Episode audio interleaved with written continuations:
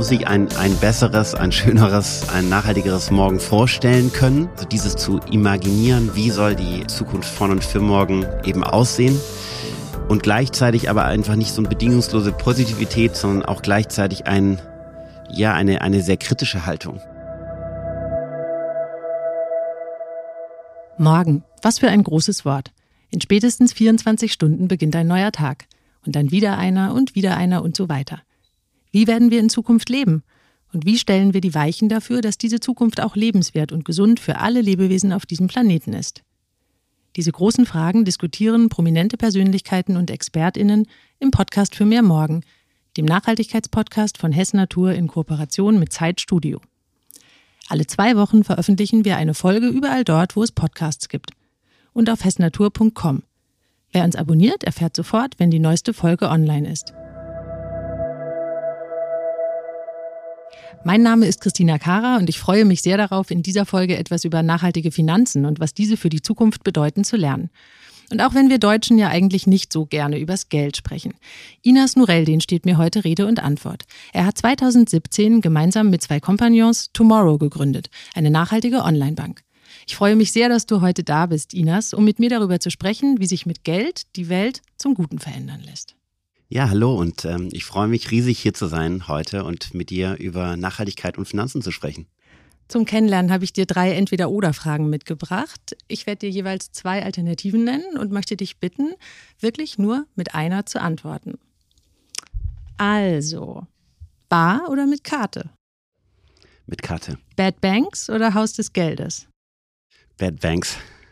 Aktien oder Bitcoins? Aktien. Inas, im Podcast für mehr morgen geht es darum, wie wir die Zukunft positiv und nachhaltig gestalten können. Welche Rolle kann denn deiner Ansicht nach Geld dabei spielen? Ja, Geld hat erstmal einen Riesenhebel in unserer Gesellschaft. Ich finde, Banken sind dazu da, eigentlich die Wirtschaft von und für morgen zu finanzieren, haben dabei aber in gewisser Weise versagt, weil sie einfach das Geld in die falsche Richtung lenken. Also traditionelle Banken finanzieren zum Großteil Dinge wie Kohlekraft, Massentierhaltung, Waffenhandel. Und äh, wir sind eben der Überzeugung, dass Geld Gutes bewirken kann und deshalb in die richtige Richtung gelenkt werden muss und Dinge wie erneuerbare Energien, nachhaltige Mobilität, Gesundheit, gesunde Ernährung finanzieren kann und deshalb für ein besseres Morgen stehen kann. Warum ist es eigentlich so, dass Banken so viele scheußliche Sachen auf dieser Welt finanzieren? Warum machen die damit mehr Profit als mit guten Dingen? Ja, ich glaube, das ist ein Trugschluss, interessanterweise. Ich glaube, in der Vergangenheit hat man nie darüber richtig reflektiert. Und mittlerweile ist das so, also wäre ich jedenfalls der starken Meinung, dass sich mit Gutem auch langfristig mehr Geld verdienen lässt, weil es einfach nachhaltiger ist und die ganzen Dinge, also in die investiert wird, die eben schädlich für unseren Planeten sind, dass die auch äh, früher oder später abgestraft werden. Ne? Also man hat es gesehen bei einer Wirecard-Bank, man hat es gesehen bei RWE und äh, bei anderen Unternehmen, die einfach sukzessive abgestraft worden sind dafür, dass sie sich eben nicht an einer nachhaltigeren Zukunft orientiert haben. Ich habe im Intro schon gesagt, über Geld sprechen wir irgendwie nicht so gerne. Sollten wir denn deiner Ansicht nach mehr über Geld sprechen? Ja, auf jeden Fall. Also ich bin der festen Überzeugung, dass gerade in der deutschen Kultur, ich glaube, so ein bisschen von der ganzen Neidkultur so ein bisschen geprägt, dass es, sage ich mal, nicht äh, so natürlich ist, über Geld offen zu sprechen. Wir haben auch ein großes Problem in Beziehungen, eigentlich in Partnerschaften über Geld zu sprechen und im Freundeskreis noch viel stärker. Und ich glaube, wir müssen so ein bisschen die, ja, die Berührungsangst mit Geld eigentlich ähm, ähm, verlieren und offener darüber sprechen. Bevor wir jetzt hier offener und mehr über Geld sprechen, gibt es noch ein paar Facts zum Thema nachhaltige Finanzen. Unter nachhaltigem Banking werden grundsätzlich Bankgeschäfte verstanden, bei denen soziale und ökologische Belange besonderes Augenmerk erhalten. Schließlich spielen Banken eine entscheidende Rolle dabei, die Transformation der Wirtschaft zu ermöglichen. Sie finanzieren den Übergang zu nachhaltigen Produktionsmethoden, neuen Geschäftsmodellen und sozialen Alternativen. Und die sind gefragt. Einer Umfrage des Bundesverbands Deutscher Banken zufolge legen inzwischen 65 Prozent der Kunden Wert darauf, ihr Geld nachhaltig anzulegen. Im Marktbericht 2021 des Forums Nachhaltige Geldanlagen ist zu lesen, dass sich das Volumen der in nachhaltige Anlagen investierten Gelder in Deutschland in den letzten fünf Jahren auf gut 250 Milliarden Euro mehr als verdreifacht hat. Insgesamt beträgt der Anteil nachhaltiger Fonds und Mandate am deutschen Gesamtfondsmarkt aktuell allerdings lediglich 6,4 Prozent. Der Grund dafür? Das Angebot ist oft auf Großinvestoren zugeschnitten und findet nicht am regulierten Markt statt. Wie die Bundesinitiative Impact Investing festgestellt hat, entfällt vom Gesamtinvestitionsvolumen mehr als die Hälfte auf Stiftungen und Family Offices. Aufgrund der steigenden Nachfrage von Privatanlegern arbeiten Herausgeber jedoch auch daran, Finanzprodukte für kleinere Anlagesummen und mit einem transparenten Risiko auf den Markt zu bringen.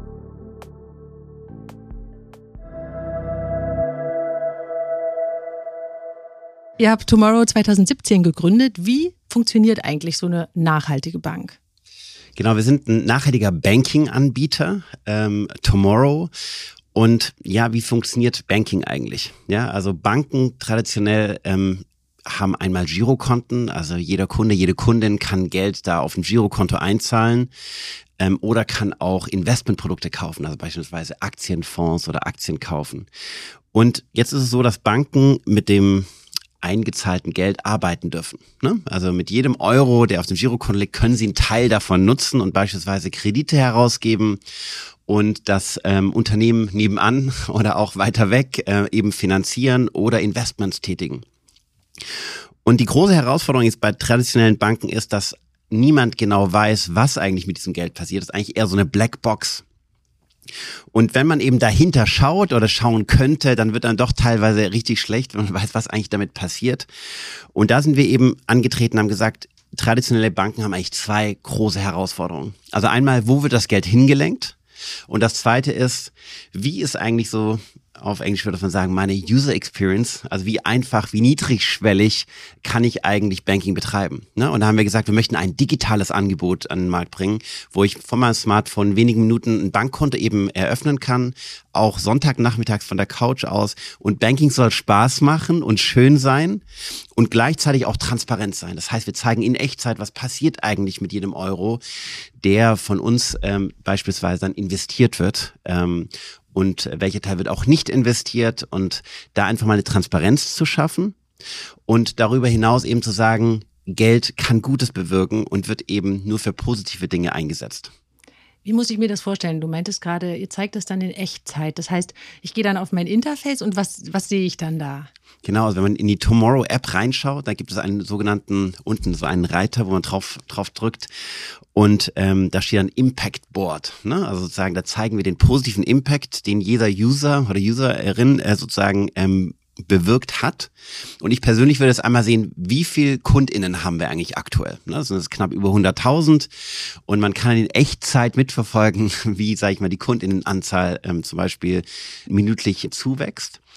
Ich kann auch sehen, wie viel Geld ähm, ist denn von diesen ganzen KundInnen aktuell ähm, sage ich mal, auf der Bank eingezahlt worden. Das sind deutlich über 260 Millionen Euro zum Beispiel, eine Nummer, um so ein, so ein Summengefühl zu haben und da auch mal einen Bezug zu diesen Zahlen auch zu bekommen.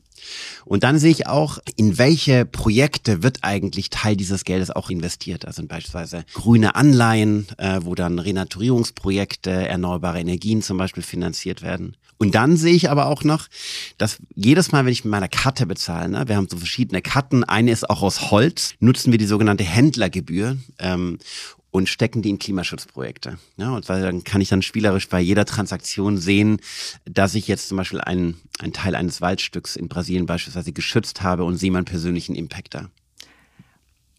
Ich würde gerne nochmal zurückkommen zu der Gründung. Ich habe mich ja ein bisschen über dich informiert und wenn ich das richtig verstanden habe, du bist ja kein Banker. Jetzt hast du gemeinsam mit deinen beiden Kompagnons Tomorrow gegründet. Wie um alles in der Welt kommt man denn als Nicht-Banker auf die Idee, sowas zu machen? Ja, ich hatte mir nie vorgestellt, irgendwie mal im Banking-Umfeld zu, zu, zu, landen. Also habe mir das nie vorgenommen, hätte es mir, glaube ich, auch nie erträumen können. Ich habe ähm, ursprünglich ähm, mal Wirtschaftswissenschaften ähm, äh, und Wirtschaftsinformatik studiert und ähm, bin dann für meinen Zivildienst nach Ägypten gegangen und habe dann ähm, ja irgendwie so die große weite Welt ein bisschen kennengelernt und viel wurde so viel mit sozialen Problemen auch gerade durch meinen Außenlandsaufenthalt eben konfrontiert und war dann aber erstmal wahnsinnig getrieben irgendwie von diesem unternehmerischen Gedanken, selbst was gründen zu können und habe dann tatsächlich aus der Uni heraus ähm, ein Softwareunternehmen gegründet. Muddy Boots. Genau, richtig. Super. Und und habe ähm, genau Cloud-Software, also wir haben Cloud-Software entwickelt ähm, und haben äh, großen Lebensmittelunternehmen eigentlich dabei geholfen, ihre Lieferketten transparent zu machen. Also wirklich die Waren zurückzuverfolgen zu dem Ort, wo sie ursprünglich mal angebaut worden sind, auf welchem Feldstück ähm, und wie, unter welchen Bedingungen wurden eigentlich die Produkte an, ähm, angebaut. Und ähm, genau daraus heraus ist so eine Unternehmung mit knapp 100 MitarbeiterInnen ähm, entstanden über so einen Zeitraum von knapp zehn Jahren. Und ähm, irgendwann hatte ich mir dann die Frage gestellt, kann ich mir vorstellen, das nochmal weitere zehn Jahre ähm, ähm, so fortzuführen?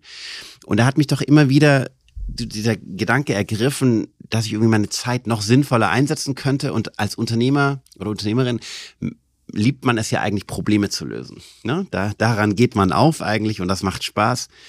Und ähm, in der ganzen Klimadebatte, die sich natürlich zugespitzt hatte, so über die letzten ähm, Jahre, war so mir immer wieder klar geworden, ich würde gern eigentlich helfen, A, auf der Klimaseite, aber auch auf den sozialen Problemen irgendwie einen kleinen positiven Beitrag durch meine unternehmerische Energie zu leisten. Und irgendwie hat mich dieser Gedanke nicht mehr losgelassen und dann bin ich irgendwann aus meinem eigenen Unternehmen einfach ausgestiegen, habe gesagt, ich, ich muss was Neues machen. Ich, ich hatte keine Ahnung was, aber ich habe gesagt, ich will irgendwie nochmal mit einer anderen Zielsetzung, mit einem anderen äh, gesellschaftlichen und ähm, ökologischen Mehrwert irgendwie noch was gründen. Und bin dann einfach raus, ins kalte Wasser gesprungen. Und ich erinnere mich noch dran, ich, ich saß in Österreich äh, in den Bergen tatsächlich und ähm, habe Zeitung gelesen und ähm, habe mich dann so mit den ganzen ETFs, ne, diesen mhm. Exchange Traded Funds, also so Investmentprodukten auseinandergesetzt ähm, und wollte irgendwie auch persönlich Geld anlegen, investieren, äh, für mich, für meine Familie und das möglichst so tun, dass ich irgendwie nicht die Zukunft unseres Planeten zerstöre mit meiner eigenen Geldanlage. Und habe dann relativ schnell festgestellt, dass das gar nicht so einfach ist. Weil dann gab es plötzlich auch grüne ETFs und grüne Investmentprodukte. Und da dachte ich, ja super, genau danach habe ich gesucht.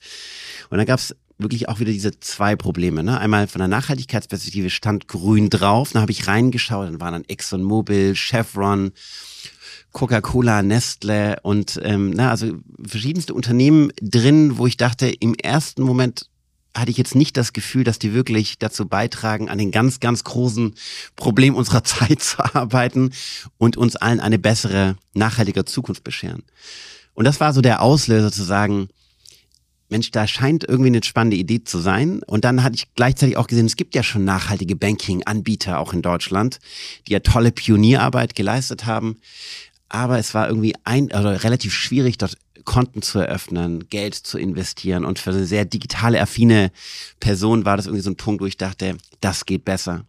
Und habe mich dann mit meinen zwei tollen Mitgründern, äh, Michael und Jakob, zusammen ähm, geschlossen, die aus unterschiedlichen Bereichen kommen. Weil ich glaube, wenn man Unternehmungen startet, dann hängt ganz, ganz viel davon ab, sozusagen, mit wem man das zusammen macht. Und man verbringt ja in so einem Gründung, so einer Gründungsphase ich sag's immer so, mit den, mit den MitgründerInnen mehr Zeit als mit dem eigenen Partner oder der Partnerin, ne? und, ähm, und da hatte ich wirklich viel Glück, äh, da zwei ganz tolle Personen ähm, eben zu finden, die mich komplementär auch ähm, wahnsinnig toll ergänzt haben, ne? Ähm, der Michael kommt eher aus dem Finan also hat einen Finanzhintergrund, ähm, einen Corporate Finance Hintergrund und Jakob eher so einen Marketing Branding Hintergrund und hat auch schon mal ein, so ein Social ähm, Startup gegründet und aufgebaut. Klingt richtig gut. Ich habe gelesen, dass ihr sagt, man kann mit jedem Einkauf mit dem Tomorrow-Konto das Klima wirklich aktiv schützen. Ihr habt auch geschrieben, dass ihr seit der Gründung rund 70 Millionen Quadratmeter Regenwald geschützt habt. Kannst du mir das trotzdem noch mal runterbrechen? Wie funktioniert das genau einfach nur mit einem Girokonto? Also was ist, was steckt dahinter? Du ja. hast eben schon dieses Digitale angesprochen, aber wie muss ich mir das vorstellen als Laien? Genau. Also wir, wir setzen an verschiedenen Punkten an. Ähm, ne? Also einmal geht es natürlich um die, um die Einlagen, dass wir mit erstmal sagen, wir finanzieren mit unser, unseren Einlagen eben keine Kohlekraft ne? und keine Massentierhaltung etc.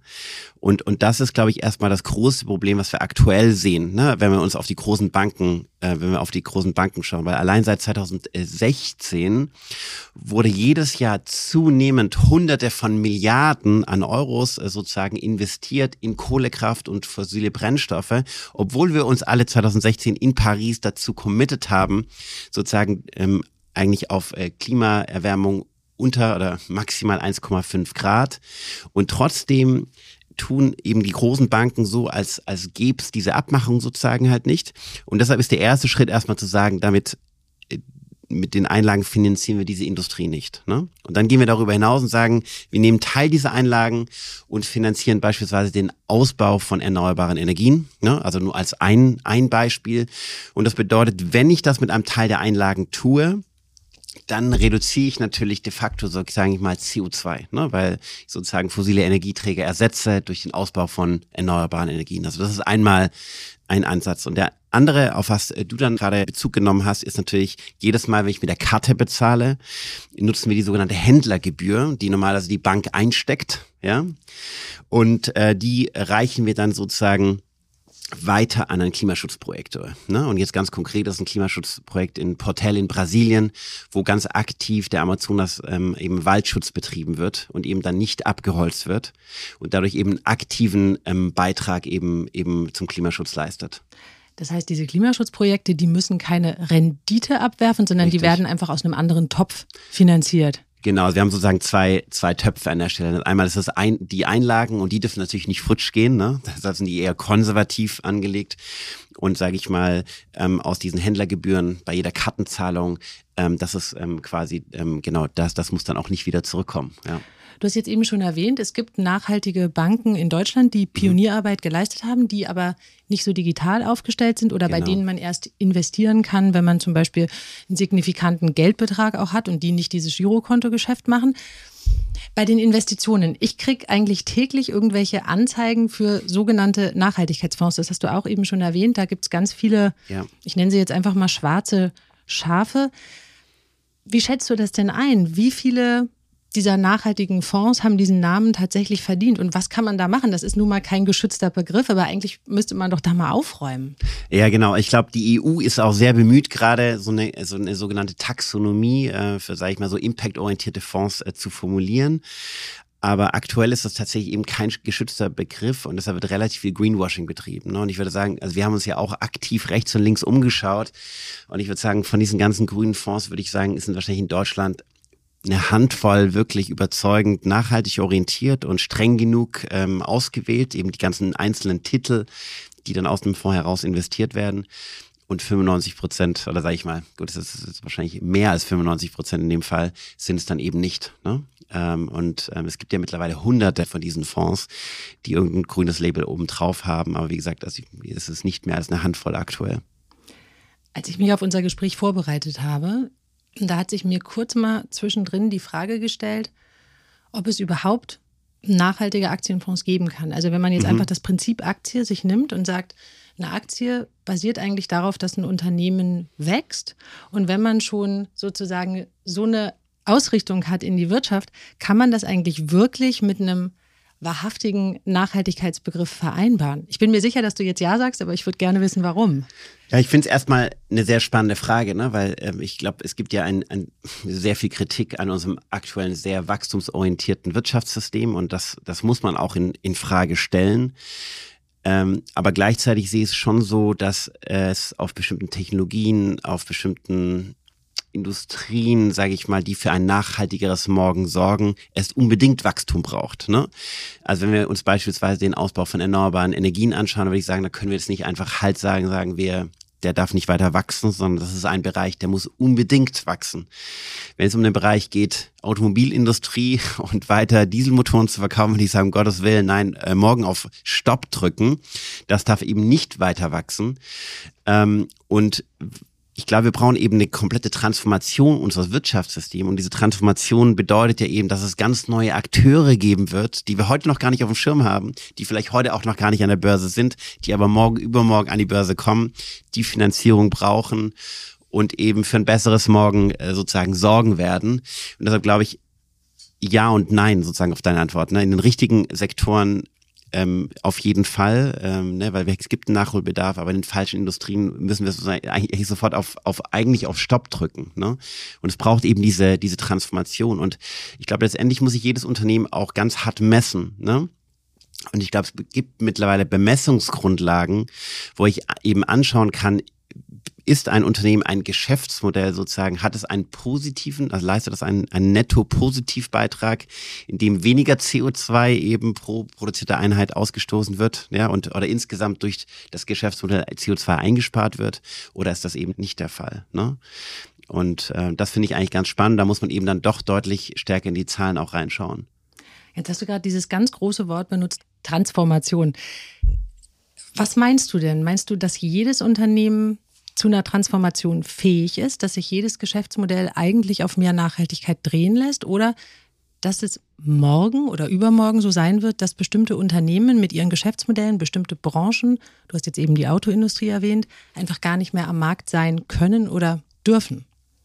Ja, ich glaube, das, das hängt von einem einzelnen Unternehmen ab. Ich glaube, wer da nicht mit der Zeit geht, geht mit der Zeit sozusagen dann auch weg. Ne? Also und ähm, das ist schwer zu beantworten. Ich glaube, alle, die sich heute nicht hinsetzen äh, und sagen, sie transformieren ihr Geschäftsmodell und schauen, dass sie, sage ich mal, im Einklang, ich glaube, am besten kann man es wahrscheinlich fassen, mit den Zielen, die wir in, in Paris 2016 formuliert haben, gesagt haben, Klimaerwärmung nicht mehr als 1,5 Grad und wir haben weniger als acht Jahre, um dieses Ziel eigentlich noch zu erreichen. Und es bedeutet, wir haben eben nicht mehr viel Zeit. Das heißt, also die Unternehmen müssen jetzt jetzt agieren. Und ich glaube, es wird immer strengere Vorgaben ähm, sozusagen eben auch von politischer ähm, Ebene geben, damit wir diese Ziele erreichen. Das heißt, es wird eben für Unternehmen, die nicht mit dieser Transformation mitgehen, immer, immer schwieriger werden, ihre Produkte dann auch noch ähm, zu verkaufen, weil A, es wird vielleicht irgendwelche neuen Steuern vielleicht geben, die stärker auf den CO2 gehen und der CO2-Preis sozusagen oder die Strafzahlungen sozusagen einfach noch in die, in die Höhe gehen werden. Und das andere ist natürlich die KonsumentInnen, ne? weil ne, zunehmend auch eine viel stärkere nachhaltige Orientierung da ist und viele einfach gar keine Lust haben mehr auf diese ganzen traditionellen Akteure und sagen, nee, ich, ähm, also entweder ich fahre gar kein Auto mehr, sondern fahre lieber Fahrrad oder wenn ich mir ein Auto fahre, dann auf jeden Fall ein Elektroauto oder äh, sich auch nach ganz anderen wertegetriebenen Marken auch sehnen und plötzlich neue Marken aufpoppen und die den alten Marken ne, ähm, plötzlich den Rücken kehren, weil die einfach nicht sinngetrieben, nachhaltig getrieben genug sind. Ob beim Thema Finanzen oder in der Textilproduktion. Viele Konsumentinnen unterschätzen, welche Wirkung ihre Kaufentscheidung hat. Denn häufig ist es nicht einfach nachzuvollziehen, unter welchen ökologischen und sozialen Bedingungen Produkte hergestellt wurden. Hess Natur setzt sich seit Gründung im Jahr 1976 für eine faire Lieferkette ein und unterstützt die Fairware Foundation und andere Initiativen. Im Onlineshop sorgt Hess Natur ebenfalls für mehr Transparenz mit Angaben zur Herkunft jedes einzelnen nachhaltigen Pieces. Weitere Infos auf hessnatur.de. Jetzt hast du eben gesagt, dass du denkst, dass die Politik eigentlich künftig stärkere Vorgaben machen wird. Wenn ich ehrlich bin, jetzt nach dem letzten Klimagipfel der Vereinten Nationen habe ich nicht wirklich den Eindruck. Du hast aber eben auch gesagt, dass du das Gefühl hast, dass die VerbraucherInnen das einfach mehr wollen und verlangen. Wenn du dich jetzt entscheiden müsstest, von wem aus der Drive sozusagen mehr kommt, von der Politik oder tatsächlich von den KonsumentInnen, was würdest du da sagen?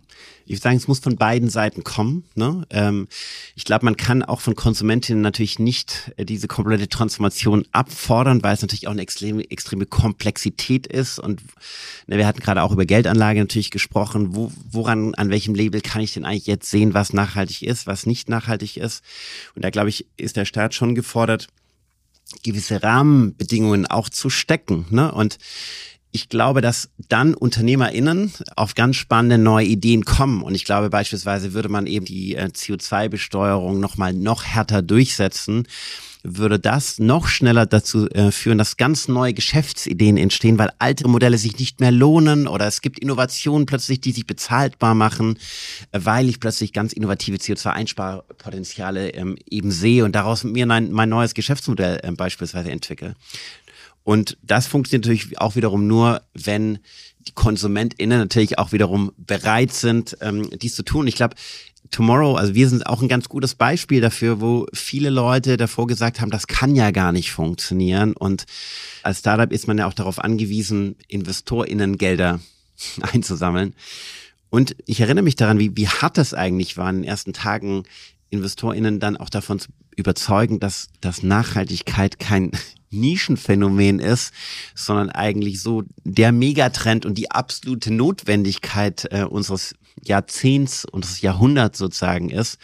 Und das hat sich jetzt aber sozusagen ne, ein bisschen eingeschwungen. Und wir haben sage ich mal, glaube ich, ein bisschen bewiesen, dass es dann doch geht und dass die Leute bereit sind und, und jetzt paar Jahre später zweifelt das auch niemand mehr an. Ne? Also ich glaube, es braucht dann immer so mehrere, mehrere Akteure, denen, die für diese Transformation dann sorgen. Zu diesen Akteuren, die für die Transformation sorgen, da habe ich noch mal eine Frage, weil du hast vorhin gesagt, es gibt dann wahrscheinlich irgendwelche Akteure, die wir jetzt noch gar nicht so richtig auf dem Zettel haben, die dann dazukommen. Kannst du das noch mal ein bisschen erklären? Was sollen das für Akteure sein?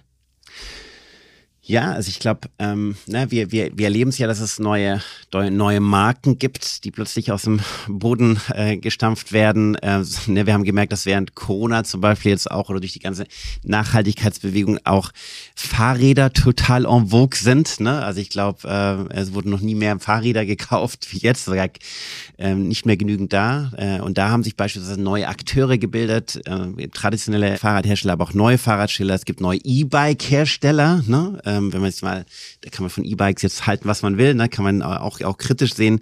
Es gibt einen Fahrrad-Miet-Service, ne, ein Akteur, den, den, den gab es vor paar Jahren nicht. Mittlerweile sieht man in den ganzen Großstädten, also wo ich mir einfach für ein paar Euro pro Monat quasi ein Fahrrad mieten kann und wenn es kaputt ist, wird sofort repariert, kommt jemand. Und, und das meine ich so ein bisschen, ne? es, ist, es ist Raum für, für neue, neue Ideen, für neue, für neue Geschäftsfelder. Und ich, ich habe jetzt natürlich jetzt nur ein paar Beispiele ähm, genannt. Das gleiche gibt es natürlich auch mit Unternehmen, die stärker auf soziale Probleme ähm, ähm, fokussieren oder auf auch ganz andere ähm, ähm, Sektoren. Ne? Aber ich glaube, das ist wirklich ein ganz, ganz toller Zeitpunkt eigentlich für, für kreative Neudenkerinnen diese kreativen Neudenkerinnen, die sind ja dann häufig eben in Startups. Du hast vorhin auch gesagt, als Startup muss man sich ja um Investoren kümmern. Ist Tomorrow denn jetzt noch ein Startup? Also ich würde sagen, auf jeden Fall. Ne? Das ist immer natürlich die Frage, wann hört Startup eigentlich auf? Aber wir fühlen uns noch sehr stark am Start unserer Reise. Ich meine, wir haben jetzt die ersten 100.000 KundInnen sozusagen irgendwie ähm, gewinnen können, die mit uns gemeinsam Tomorrow auch aufgebaut haben. Aber um wirklich nachhaltige Finanzen eigentlich aus der Nische wirklich in die Mitte der Gesellschaft ähm, zu bringen, da müssen wir uns natürlich noch um einiges vergrößern und auch noch viele innovative Ideen, sage ich mal, am Markt platzieren. Und von daher ähm, empfinden wir uns noch sehr, sehr stark als Startup, weil es geht noch sehr stark um diese Ideengenerierung, um dieses neue Feld äh, eben wirklich in die Mitte der Gesellschaft zu bringen. Hast du Lust, uns ein bisschen drüber zu verraten, was ihr da so für Ideen euch überlegt habt, wohin die Reise weitergehen könnte?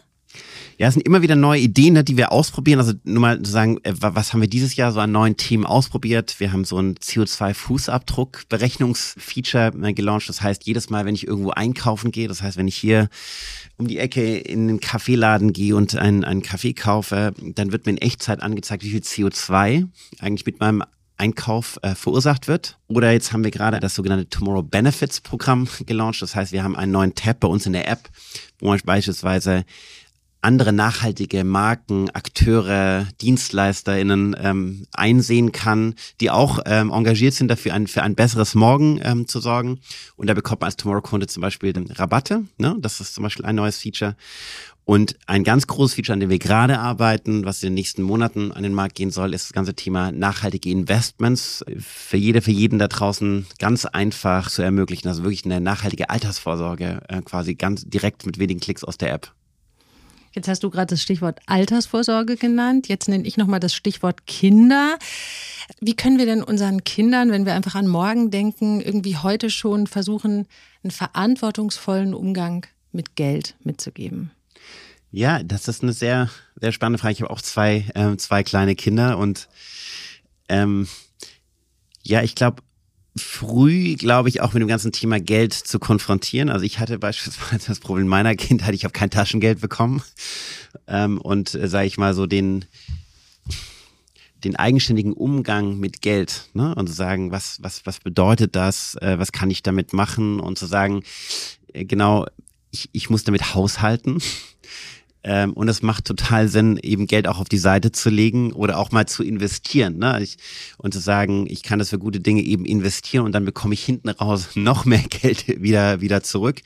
Weil das ist beispielsweise schon ein, ein, ein Riesenproblem in Deutschland, auch im Vergleich zu vielen anderen Ländern, ähm, dass die Deutschen einfach ein krasses Problem damit haben, Geld zu investieren. Das liegt ja klassischerweise auf dem Girokonto oder auf dem Sparbuch und wird zunehmend ja negativ verzinst. Ja, das heißt, ich bezahle auch noch Gebühren dafür, dass es halt auf dem Girokonto liegt und wird, das Geld wird sozusagen perspektivisch dann eben nicht, nicht mehr. Ne? Und da sozusagen re relativ früh einzusteigen ähm, und die Kinder vielleicht auch hinzuführen oder eben auch dann für die Kinder Sparpläne etc. anzulegen. Hast du mir eben verraten, dass du zwei Kinder hast und vorher gesagt, dass es jetzt die Möglichkeit gibt, dass Tomorrow-Kunden dann bei bestimmten Partnerunternehmen Rabatte bekommen. Wie sieht das denn aus mit Konsum? Also welche Konsumgewohnheiten sollten wir unseren Kindern mitgeben? Weil klar, Rabatte inspirieren natürlich dazu, möglicherweise was zu kaufen, was man eigentlich überhaupt nicht braucht. Wie lässt sich dieses Dilemma lösen? Ja, also Tennis hier ist natürlich so, weniger Konsum ist besser. Ne? Also da bin ich auch ganz harter Ver Verfechter von. Also dieser Suffizienzgedanke mit weniger eigentlich ähm, zurechtzukommen. Und deshalb hatten wir auch ursprünglich diese Idee, dieses CO2-Fußabdruck-Instrument ähm, eigentlich in die App einzubauen, so dass ich auf einer monatlichen Bilanz auch mal sehen kann, welchen Fußabdruck habe ich eigentlich äh, produziert und welche Möglichkeiten gibt es eigentlich, meinen Fußabdruck auch zu reduzieren. Ne? Und ähm, also wer, wer eben noch ein klassisches Auto fährt oder so und einmal an der Tankstelle ist und mit der Tomorrow-Karte bezahlt, der sieht dann mal tatsächlich, welchen Fußabdruck das im Vergleich jetzt zu einem Lebensmitteleinkauf ähm, eben auch hat. Ne? Und, und da wirklich Konsumentscheidungen an der Stelle auch mal, in die, äh, ne, sag ich mal, zu verändern. Und diese Rabattlogik, ne, ich glaube, da geht es ja schon darum, das in die richtige Richtung zu lenken. Ne? Und wenn ich über Rabatte spreche, da geht es dann wirklich auch darum, ähm, sag ich mal, das ist ein x Euro Rabatt, wenn ich eben ähm, zu Greenpeace Energy gehe. Ne? Also, also ne, geht auch wirklich um, um solche Dinge, wo wir sagen, wir wollen den Konsum in die richtige Richtung lenken und es geht nicht nur um klassischen Konsum, es geht auch beispielsweise darum, einen Stromanbieter zu wechseln.